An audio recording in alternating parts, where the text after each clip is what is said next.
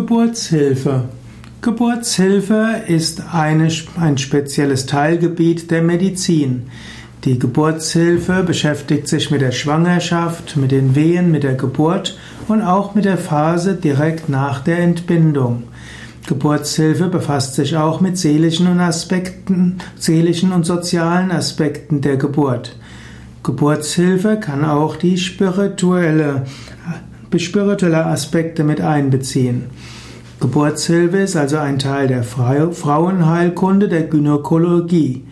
Geburtshilfe wird auch als Tokologie und Obstetrik bezeichnet.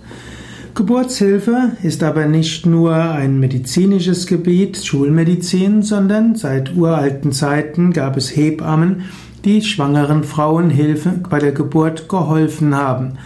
Heutzutage gebären die meisten Frauen im Krankenhaus, aber es gibt immer, es gibt weiterhin Frauen, die auch eine Hausgeburt bevorzugen und dort sind die Hebammen nochmals ganz besonders wichtig. Auch im Krankenhaus sind da ja nicht nur Ärzte, sondern auch dort sind Hebammen.